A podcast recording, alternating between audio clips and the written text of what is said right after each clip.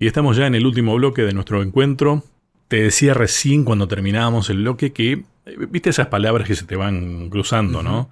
Eh, hablamos de el sacerdocio de Jesús, del sumo sacerdote, del nuevo pacto, de eh, una palabra que es clave en todo esto, mediador. vos recién hablabas de enseñar también. Yo creo que es una de las grandes palabras también del, de lo que significaba el Antiguo Testamento estaba para enseñar lo que iba a suceder.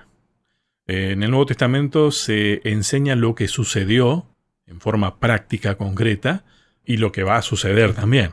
Tenés Éxodo con la ley, tenés Deuteronomio y tenés Hebreos citando un montón de Deuteronomio.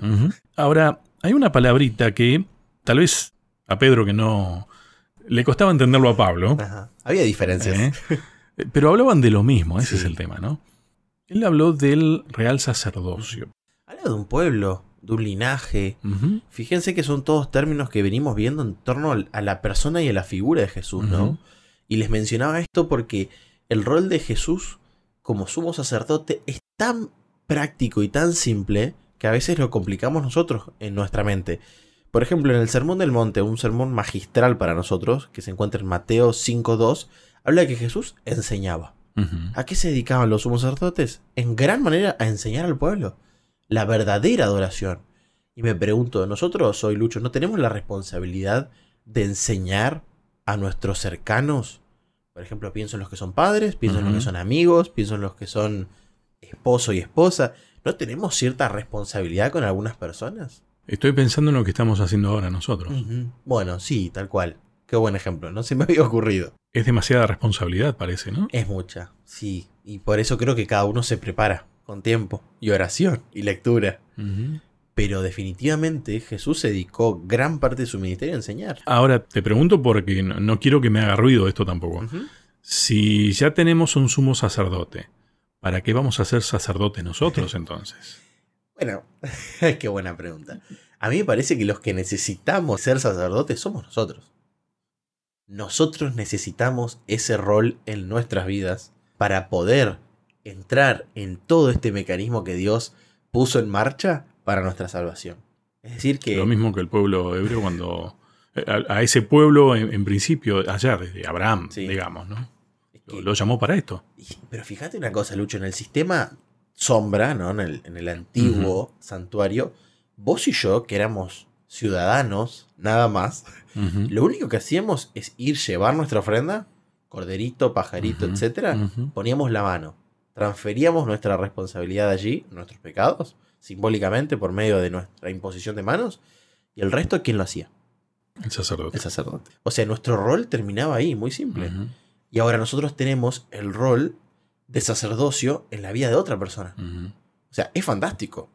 Dios crea una forma tan espectacular de que nosotros podamos estar involucrados. Bueno, y es una palabrita que usamos mucho en la misión. Y a veces la banalizamos esa palabra. O sea que nuestro sacerdocio vendría a ser, digo porque lo dice Pedro, ¿eh? vendría a ser esto de enseñar, pero al mismo tiempo aprender. 100% de acuerdo. Eh, y retomo una idea de, de, algo que hablaste, de, no me atrevo a decir poner en relación, pero sí crear las condiciones para que la persona entre en relación con Dios. Exactamente. Porque si yo me pongo en, el rol de que yo te pongo en relación con Dios, sabes que... Va a haber falencias. Inclusive para enseñar, yo estoy limitado. porque si estoy aprendiendo... Claro, me falta. Me falta. Como los sumos sacerdotes humanos. O sea, fallaron. Ahí tiene sentido la existencia de ese Jesús como sumo sacerdote. Exactamente. Porque mi sacerdocio eh, y llega hasta acá. Pero fíjate, él que cumple totalmente la función me permite participar. Y otra nota distintiva, Lucho, Lucas 24:51, cuando Jesús está ascendiendo, o sea, y eso es fantástico. Jesús está yendo al cielo y bendice. Y creo yo que ese rol también nosotros podemos bendecir a los demás. Y no solo como solemos hacer, Dios te bendiga, Dios te bendiga, no ser un milagro en la vida de las otras personas. Transformarnos en bendición. Exactamente. y al revés, los otros ser bendición para nosotros. este interjuego que vos mencionaste, enseñar y aprender, bendecir y ser bendecido por otro. Claro, pero no es una cuestión de vamos a hacer un canje acá. No, no, para nada. No, no es un trueque.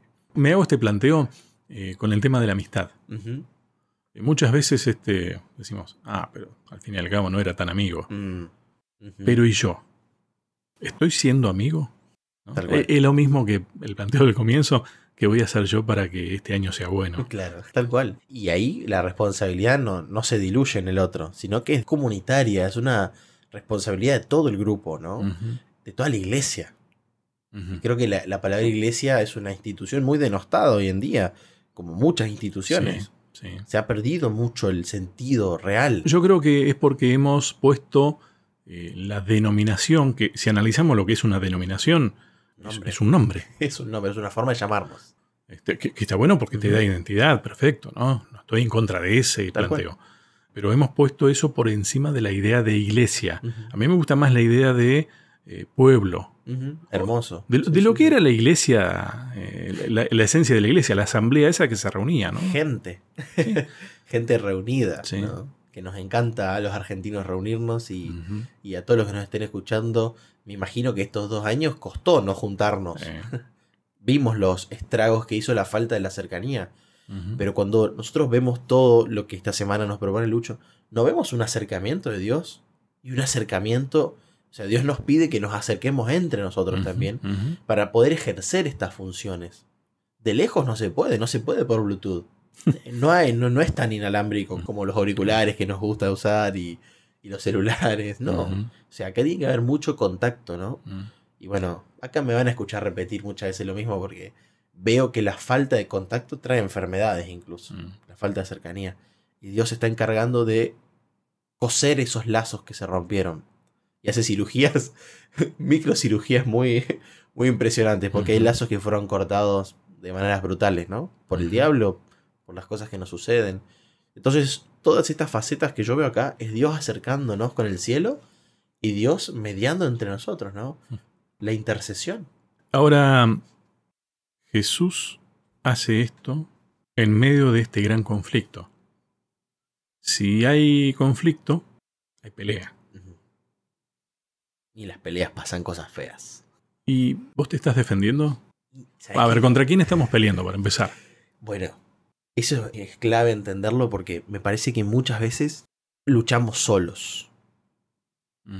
Y no hay nada más triste que nadar contra la corriente. Se ve que te pasó, Lucho. No, vos sabés que no sé nadar. ¿No sabes nadar? No me imagino.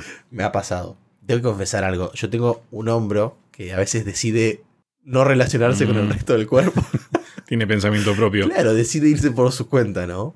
Y una vez me pasó que estaba en un, río muy chiquito, no me iba a pasar nada, pero entró fuerte la corriente.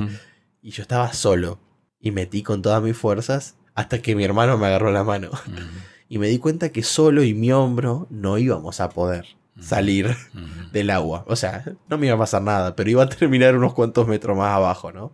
Hasta que mi hermano me ayudó, que le mando un abrazo grande. Y creo que eso es fascinante, ¿no? Entender que no estamos luchando solos, que no debemos luchar contra nosotros y no debemos luchar contra Dios, sino que tenemos que establecer específicamente esto en su lugar. O sea, estamos luchando con aquel, contra aquel que, es enemigo de Dios. Que es enemigo de Dios. Exactamente. Y eso va a ordenar mucho nuestra forma de vida. Bien, ahora, si es enemigo de Dios, que pelee Dios. Pero es lo que dice Hebreos 2, 14 al 16 describe a Jesús como el campeón, pero eh, campeón en el sentido de paladín. El paladín era el más grosso. sí, sí, era el que tenía la, fuerza, la habilidad, la técnica para luchar contra otro. Y fíjense que muchos combates se resolvían campeón contra campeón, paladín contra paladín y listo. Bueno, tenemos eh, David y Goliat, por ejemplo, es una figura emblemática, ¿no? Y pero David prefigurando el linaje de, Jesús, ¿no es cierto? Y Jesús viniendo de ese linaje davídico. Obviamente hay una cuestión mesiánica de por medio, ¿no? David lucha contra Goliat y salva a todo su pueblo. ¿Qué había pasado poco tiempo antes? David había sido ungido. Sí, muy poco tiempo antes. Claro. En esa ceremonia familiar donde Samuel va y, y, mira a todos los hijos y no encuentra, lo encuentra David allá, ¿no es cierto? Lo unge. Poco tiempo después, David intercede por su pueblo. incluso sin la función específica, porque él no era rey todavía. O sea, entonces el que estaba defendiendo, a ver, Dios utilizó a David para defender, pero estaba defendiendo él. sí, tal cual. Pero David se valió de los recursos de Jesús, ¿no? Pero a mí me parece que en realidad nosotros decidimos muchas veces luchar solos. Hay un texto ahí que en Efesios que creo que deja claro que nuestra lucha no es contra carne ni sangre, sino contra... Wow, a ver, la palabra que utiliza parece de película, ¿no? Potestades. Entidades. Seres. Yo creo que eso ahí, ya con la introducción de esa palabra, yo creo que ahí ya te ejemplifica. ¿Vos podés contra todo eso? No, no podemos. Si apenas podemos contra cosas tan cotidianas, ¿no? Pero no lo hacemos día a día. En el simple hecho de decir, bueno, yo tengo que cambiar esto, yo tengo que hacer aquello. Yo me voy a salvar. Yo voy a cambiar. Y, dejamos que de lado lo que Jesús está haciendo, que es defendernos también, ¿no? Aunque nos da las herramientas. Sí, y una gran herramienta es el nuevo pacto. ¿Mm? Es una gran herramienta, porque fíjense que los elementos que aparecen en el nuevo pacto, para leer en casa, Hebreos 8, 8 al 12, habla de la ley que está en la mente y en el corazón. Voy a implantar. Esa es la palabra que se traduce al español. Implantar. Casi que parece un chip, ¿no? Sí, sí. voy a hacer una intervención. Implantar. Y seré Dios. Dios puede existir y no ser Dios en nuestra vida, Lucho. Sí, claro. O sea, Él existe. Sin nosotros. Es Dios. Para la Biblia, Dios es un axioma. ¿Qué quiere decir esto? Lo da por sentado. Desde Génesis 1 en adelante. Sí, sí, Pero lo conoceremos. O sea, va a ser Dios y lo vamos a conocer. Relación. Claro. Y eso es posible, y ya, uy, mira, se nos está terminando el tiempo. Pero eso es posible ya en el marco de esta etapa del pacto. Tal cual. Porque, la intención siempre fue sí, esa, de poner eh, nuestro corazón, ¿no? un corazón nuevo. De eso habla Hebreos. De eso habla Hebreos. Ese es el mensaje de wow. Por eso creo que vamos a tener más que tres meses para estudiarlo, ¿no? Pero este va a ser un buen puntapié inicial. Yo creo que no nos van a alcanzar. Pero bueno. Bien.